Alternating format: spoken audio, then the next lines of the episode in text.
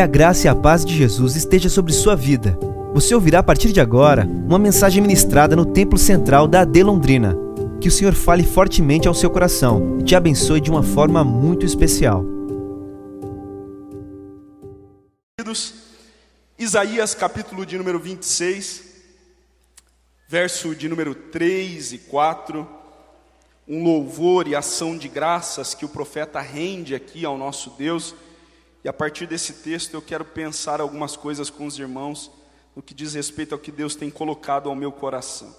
Diz assim a palavra do Senhor, Isaías 26, 3: Tu conservarás em paz aquele cuja mente está firme em ti, porque ele confia em ti. Verso de número 4: Confiai no Senhor perpetuamente, pois o Senhor Deus é uma rocha eterna. Volte comigo no capítulo de número, no verso de número 3, por favor, e eu quero que você, com toda a força do seu pulmão, você declare comigo essa palavra. Vamos lá? Um, dois, três. Tu conservarás aquele cuja mente em ti porque ele confia em ti. Louvado seja o nome do Senhor, tu conservarás em paz. Queridos, diz a história que dois pintores muito renomados e reconhecidos por suas obras, eles tiveram a oportunidade de retratar, cada um deles, o que aos seus olhos era considerado a paz. Eles eram pintores já reconhecidos, já renomados, eram pintores que pintavam quadros maravilhosos, e cada um deles, um pintor e o outro pintor, tiveram a oportunidade de expressar esse tema paz em uma de suas molduras, em uma de suas pinturas.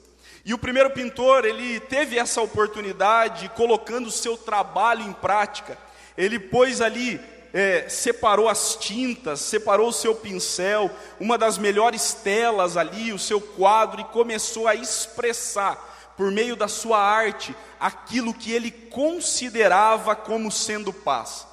E a cena escolhida por esse primeiro pintor era de um lugar sereno, era de um campo aberto, de pastos verdejantes, um lugar onde é, não era representado a figura de, de uma ameaça, ele tinha um campo aberto, ele tinha uma paisagem linda, os passarinhos ali na sua obra, ele colocou é, todas, tudo aquilo que ele entendia como sendo paz dentro dele, retratado nesse tema, nesse quadro. Ele pintou ali um campo verde, um campo, uma cena serena entre as montanhas distantes, um campo lindo.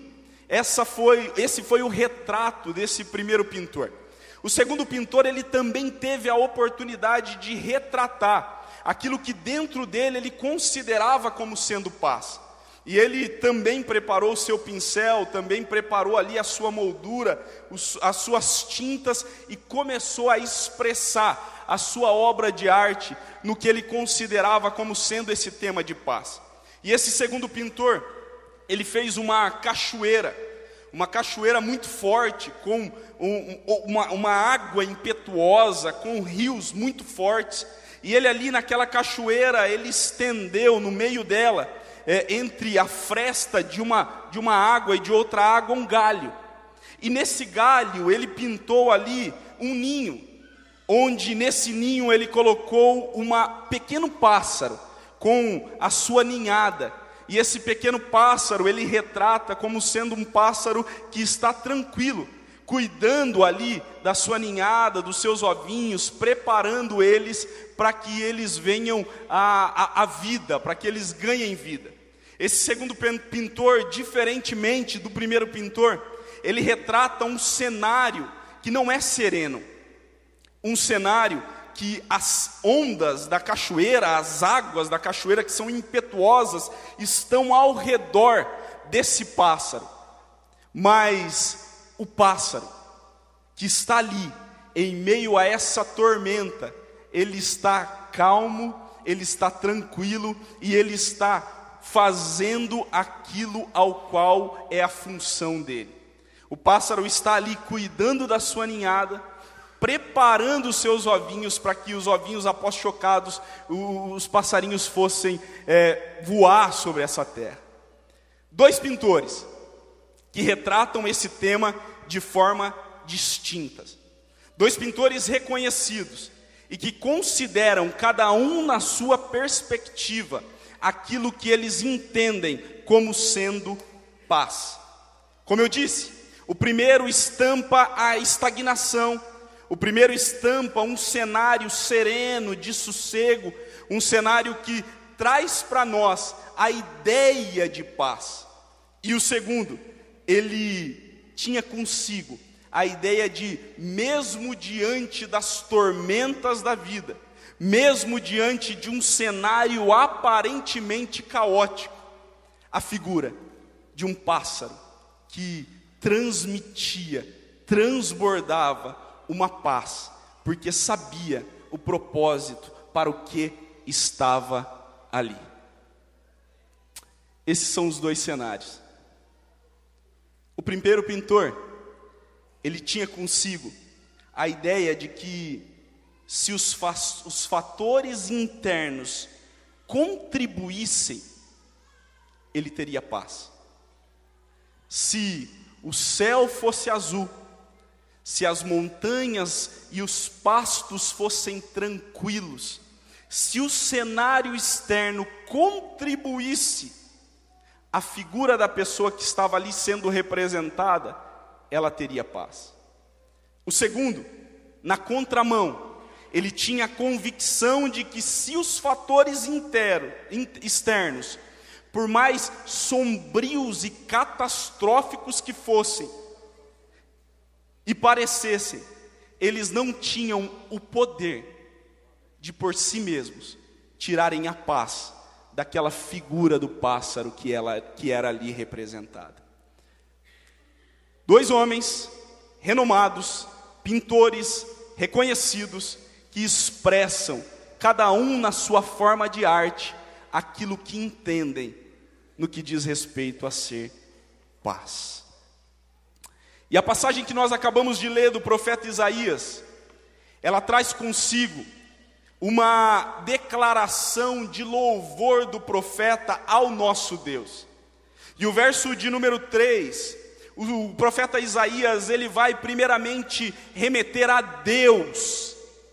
Ele vai primeiramente, ele vai expressar a Deus a sua indagação, a sua afirmação, as suas palavras. E no primeiro momento ele se dirige a Deus, e o verso de número 3 diz: Tu, se referindo a Deus, conservarás em paz aquele cuja mente está firme em ti. O profeta ele diz o seguinte: olha, para que a pessoa seja conservada em paz, existe um comprometimento por parte dessa pessoa, existe uma intenção por parte dessa pessoa, existe um posicionamento por parte dessa pessoa, e isso se dá na mente firmada nele, que é o autor da paz. O profeta reconhece que o Senhor conserva em paz aqueles que estão com a mente inteiramente firmados nele. Aquele que, por mais que os fatores externos sejam negativos, que por mais que os fatores externos não contribuam, ele está com a mente firme, em, em cujo aquele tem o poder de trazer a paz que excede todo entendimento para o seu coração.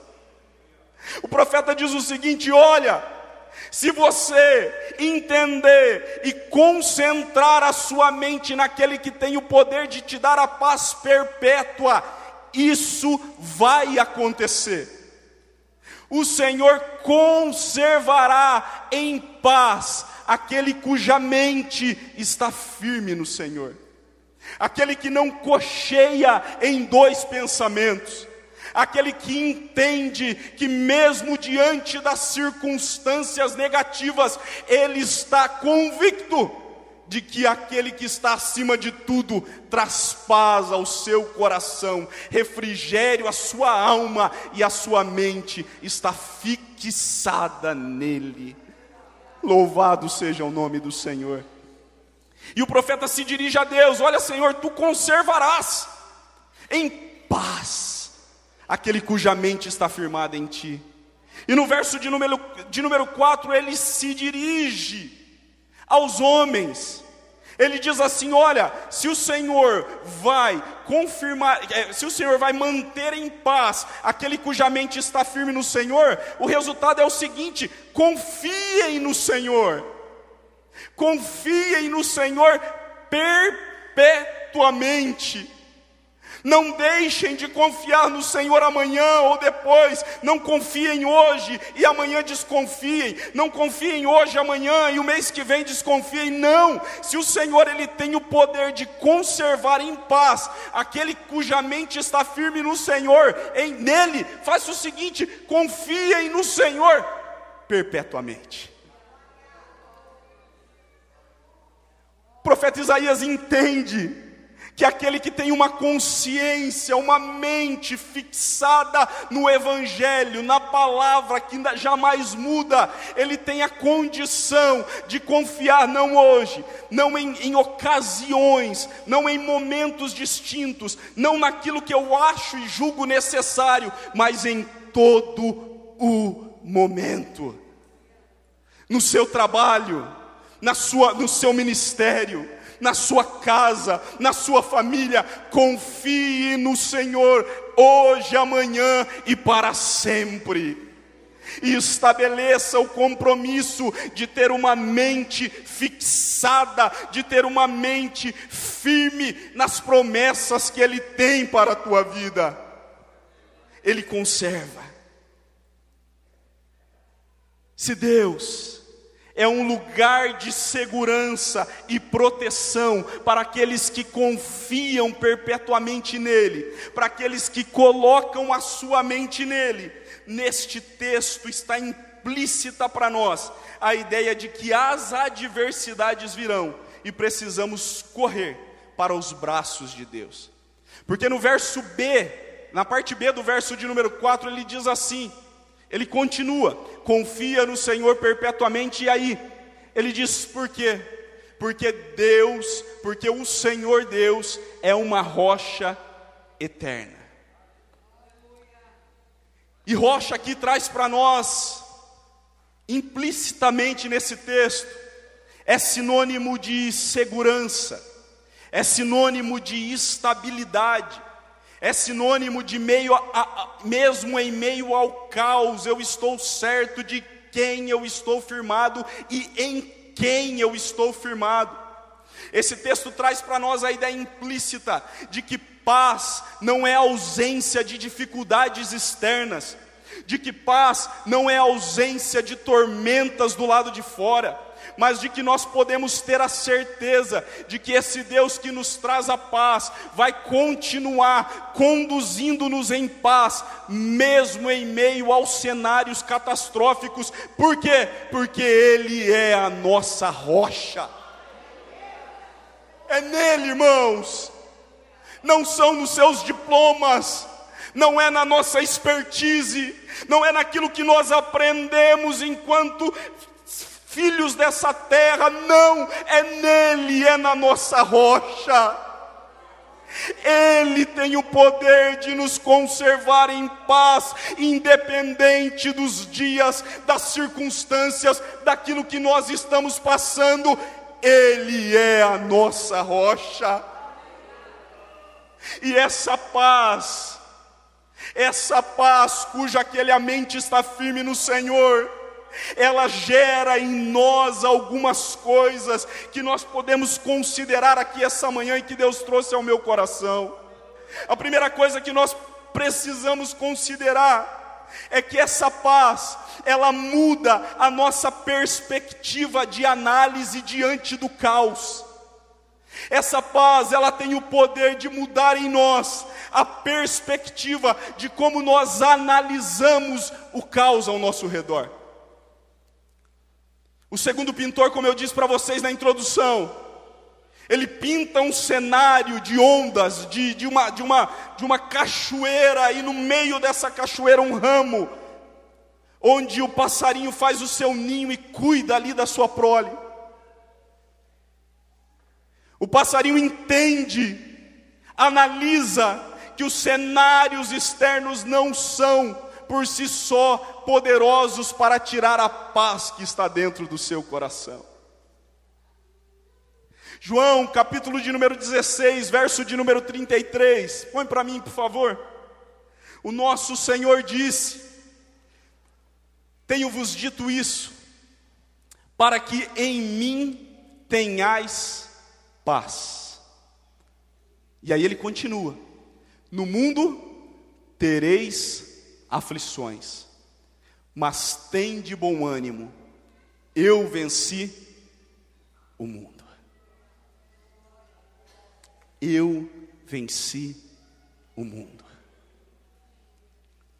A nossa perspectiva de análise diante do caos é mudada quando essa paz de Deus, que excede todo entendimento, invade a nossa vida nós passamos a enxergar o caos, as circunstâncias externas, de forma diferente daqueles que não têm a paz e a esperança plantadas em seu coração, ou que ainda não têm.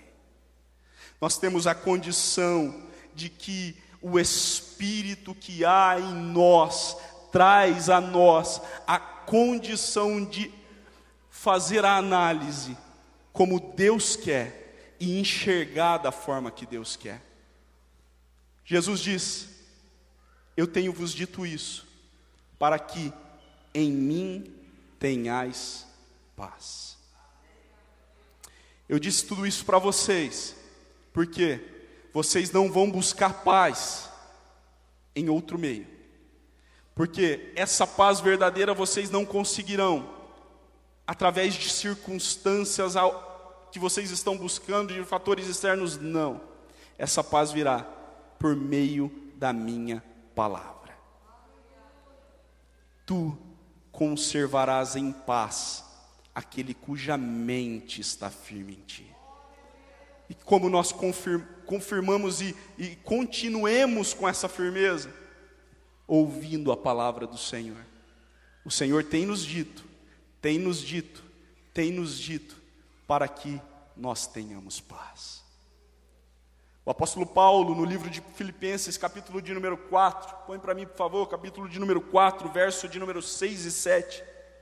O apóstolo Paulo, ele diz o seguinte: Não estejais inquietos por coisa alguma, antes as vossas petições sejam em tudo conhecidas diante de Deus pela oração e súplica com ações de graças o apóstolo Paulo, a igreja de Filipos, ele está dizendo o seguinte: olha, que as coisas externas não tenham o poder de inquietá-los, não estejam inquietos por fatores externos, por aquilo que aparentemente tenta trazer a paz de vocês, não.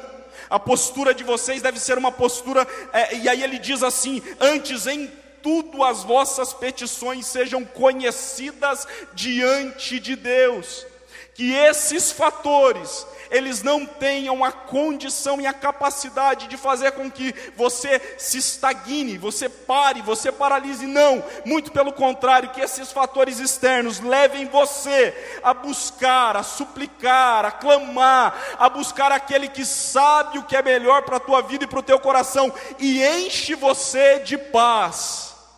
E aí ele continua, no verso de número 7 ele diz: e a paz de Deus, que excede todo o entendimento, guardará os vossos corações e os vossos sentimentos em Cristo Jesus.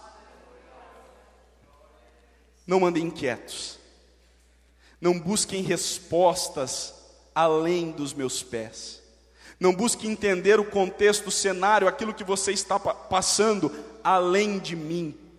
Supliquem, orem, busquem a minha presença e a paz de Deus, a paz do Senhor, que excede toda a compreensão, guardará os vossos corações e os vossos sentimentos em Cristo Jesus. Não são os cenários, a alteração de cenários que vai fazer com que você se acalme diante das circunstâncias. Não é o cenário econômico mudando, não é a bolsa baixando, não são as suas aplicações rendendo que vão fazer com que você tenha paz. A verdadeira paz nós buscamos e nós recebemos somente nele. A paz do Senhor muda a nossa perspectiva diante do caos. E a segunda coisa que eu aprendo aqui com esse texto, e com a paz de Deus que excede todo entendimento, é que a consciência de que, para além dos problemas externos, nós precisamos reconhecer e vencer, primeiramente, os nossos problemas internos. Você quer vencer, meu querido? Você quer passar por essa dificuldade com a paz de Deus que excede todo o entendimento? Vença você. Vença o seu eu. Vença a ansiedade que bate na porta do teu coração toda manhã. Vença os problemas internos, porque daí você terá condições de em Deus enfrentar as circunstâncias e problemas externos. 2 Coríntios, capítulo de número 2, verso de número 5, também um apóstolo Paulo, falando à igreja de Corinto, orientando aos irmãos, ele diz assim: Porque se alguém me contristou, 2 Coríntios, 2 Coríntios 7, 5. Porque mesmo quando chegamos a Macedônia, a nossa carne não teve repouso algum. Antes em tudo nós fomos atribulados. Por fora, combates, um cenário de luta, de guerra, um cenário de perseguição. Mas ele não aponta somente o cenário externo. Paulo ele reconhece ele reconhece um fator que está dentro dele, que ele precisa lutar diariamente também: temores por dentro. Por fora, as lutas estão aí, as guerras estão aí, os combates estão aí, mas nós seremos vencedores quando nós vamos para o embate externo, quando a gente vence os fatores internos. Paulo ele não desconsidera as batalhas dentro de si, muito pelo contrário. Paulo reconhece que há um inimigo e esse inimigo é o eu e eu preciso vencê-lo diariamente. Paulo reconhece que a atitude interior correta é uma resposta ao problema exterior. Eu vou vencer se eu me posicionar internamente, se eu vencer os meus medos, as minhas ansiedades, aquilo que eu acho que é importante e que está totalmente desconexo ao Evangelho. Assim que eu vencer o meu eu, eu vencerei as coisas externas que tentam contra a minha vida. Paulo ele não desconsidera isso, ele entende. Primeiro nós precisamos vencer a nós mesmos.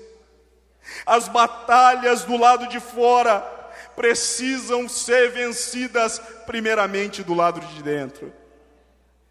Queridos, nós vivemos tempos e de pós-pandemia, eu dei uma pesquisada, em que o nosso país, o Brasil, é o primeiro seguido pela Irlanda e pelos Estados Unidos, em casos de ansiedade e crises de, crises de ansiedade e casos de depressão. O nosso país, ele está com 63% da população nessa pesquisa que eu fiz, com casos de ansiedade. E 59% com crises de depressão, com casos de depressão.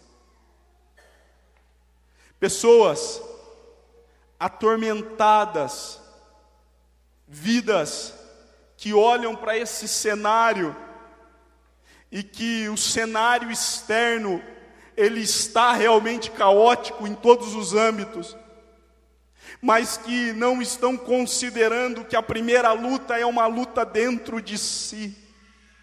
É uma luta dentro do seu coração, do seu interior, é uma luta para vencer diariamente essa ansiedade.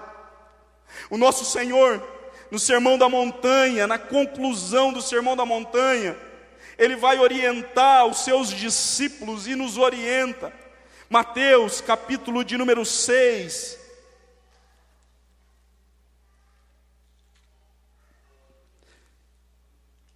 Verso de número 25 até o 34.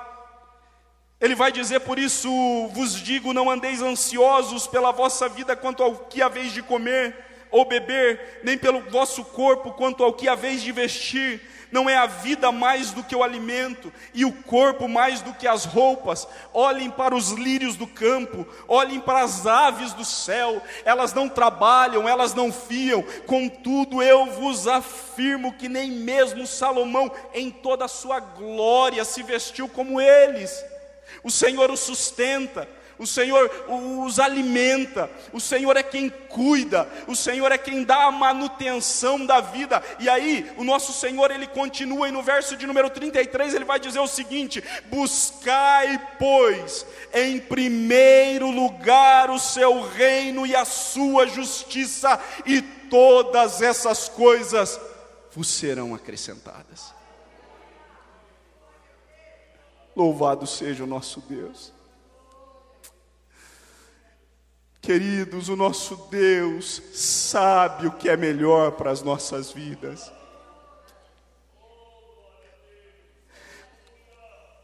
Às vezes nós pintamos um cenário de paz dentro de nós, como aquele primeiro pintor com um terreno sereno, com montanhas lindas, com uma paz e uma tranquilidade. Mas Deus quer dizer para nós, e fala para nós, e afirma para nós essa manhã: aonde eu tenho colocado você, não representa a figura do primeiro exemplo que nós demos, mas eu quero dizer para você: a minha paz, que excede todo entendimento, guardará o seu coração independente do cenário onde você está. Busquem em primeiro lugar o reino do, de Deus, e as demais coisas vos serão acrescentadas. A consciência de que, para além dos problemas externos, nós precisamos vencer e reconhecer os nossos problemas internos.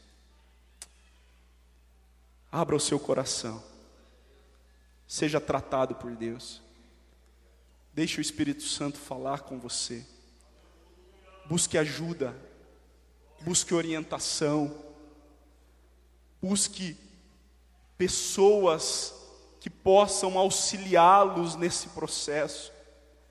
Quantos de nós não julgamos necessário isso e nos fechamos em nosso mundo, dando a importância somente a fatores externos. Mas Deus diz para nós essa manhã: busque ajuda, abra o seu coração e se permita ser tratado pelo Espírito Santo. Deus vai manter em paz aquele cuja mente está firmado nele. E terceira e última coisa que nós aprendemos com relação a essa paz é que essa paz ela não é encontrada em outro lugar, senão somente em uma pessoa. Nós não temos a condição, a capacidade de encontrar essa paz em nenhum outro lugar, senão no nosso Senhor e Salvador Jesus Cristo. João, capítulo de número 14, verso de número 37, ele vai dizer o seguinte aos seus discípulos: Deixo-vos a paz. A minha paz vos dou. Não vou lá dou como o mundo a dá. Não se turbe o vosso coração, nem se atemorize. O mundo tem a sua perspectiva e ideia de paz. O mundo tem o seu alvo de paz. Tem a sua projeção de paz. O mundo, ele trilha a buscar uma paz que nós, pela palavra de Deus, sabemos que só vamos encontrar naquele que é o Rei da paz, o Príncipe da paz, o nosso Senhor. Deixo-vos a paz, a minha paz vos dou. Eu não dou a vocês como o mundo a dá. Não procurem essa paz em coisas dessa terra, porque vocês não vão encontrar. Eu estou aqui para dizer para vocês que eu sou a paz e deixo-vos a minha paz. Nosso Senhor é lindo, irmãos. Ele é maravilhoso. E aqui eu encerro, contando para os irmãos um testemunho que eu e minha família passamos há exatamente um ano atrás. O pico de pandemia, onde vários dos nossos irmãos também passaram por cenários semelhantes. Nós, da nossa casa, perdemos no espaço de um mês três dos nossos familiares mais próximos, bem próximos a nós, pelo, pela, pela pandemia do corona.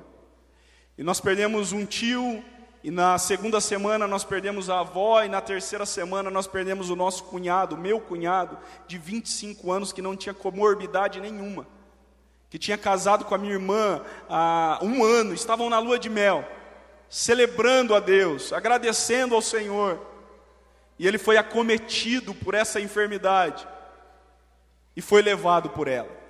25 anos. E em meio a esse turbilhão, os irmãos que estão mais próximos a nós e nos acompanharam nesse processo, sabe? As interrogações elas batem. Porque nós perdemos um primeiro, perdemos um segundo, na semana seguinte perdemos o terceiro, em menos de um mês, três.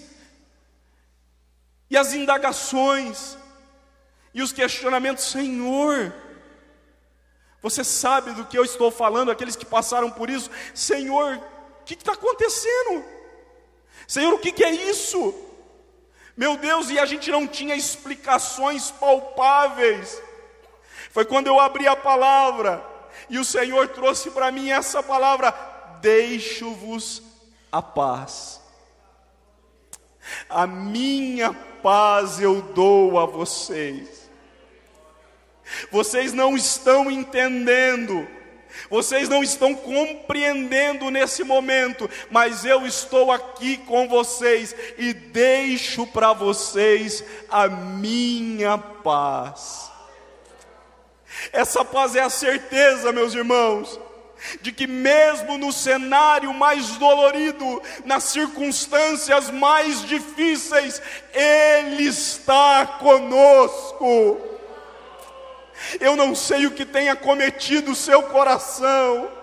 Eu não sei o que tem feito com que essa paz se escape de dentro de você, mas eu quero dizer para você essa manhã: abra o seu coração e o Senhor ressurreto vai aparecer a você e vai dizer a você: Deixo a minha paz.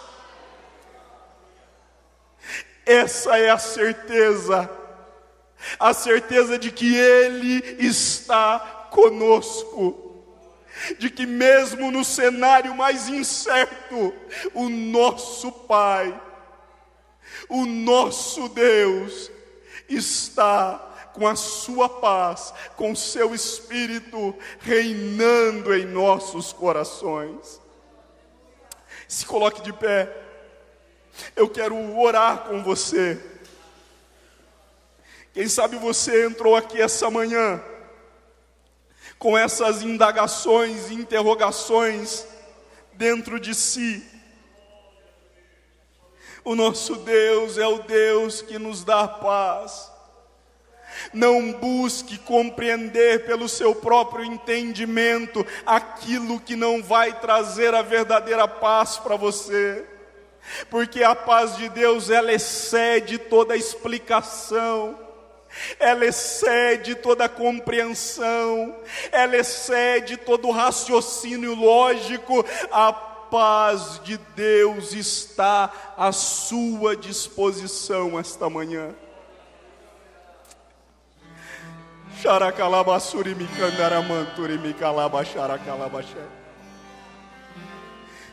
Eu quero orar com você que entendeu e que entrou aqui essa manhã com seu coração apertado, com seu coração angustiado. Lembre, lembre daquele pássaro que fez o seu ninho em meio à torrente que fez o seu ninho em meio à cachoeira, águas de um lado e águas de um outro, mas os fatores externos não tiveram poder de tirar a paz e o propósito ao qual ele estava ali. Eu quero orar com você que entrou aqui essa manhã angustiado, com seu coração temente, com seu coração tremendo, com seu coração dilacerado por falta de paz. Venha, eu quero orar com você. Vamos orar junto, vamos se derramar na presença do Senhor, vamos pedir a Deus que nos encha dessa paz, essa paz que excede a minha compreensão, essa paz que excede o meu entendimento essa paz que faz com que eu atravesse rios, tormentas, tempestades e passe vitorioso do outro lado, reconhecendo que tudo é dele, por ele e para ele são todas as coisas. Venha, eu quero orar com você. Xaracalabassuri mi candaramanduri mi calabaxaracanduri mi calabaxé. Estenda suas mãos para os céus. Abra o seu coração e deixe essa paz inundar a sua vida. Essa paz inundar o seu ser. Essa paz inundar a sua alma. Pai, nós estamos aqui essa manhã conscientes de que essa paz só vem de ti, de que nós não temos condições de por nós mesmos buscarmos essa paz em nenhum outro lugar. Essa paz é tua, essa paz vem do céu, essa paz vem do teu Espírito, e nós oramos pelos nossos irmãos esta manhã, nós oramos por nós esta manhã, pedindo a Ti que possamos viver perpetuamente debaixo dessa paz.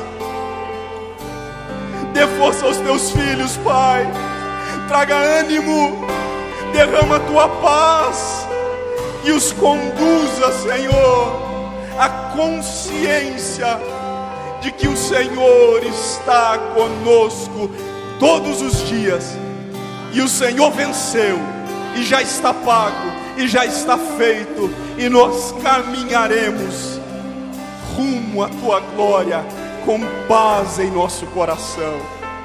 Que seja assim, Senhor, hoje sempre, para a glória do teu nome em nome do Senhor Jesus. Abra o seu coração, você pode louvar ao Senhor. Aplauda o Senhor, aplauda Jesus.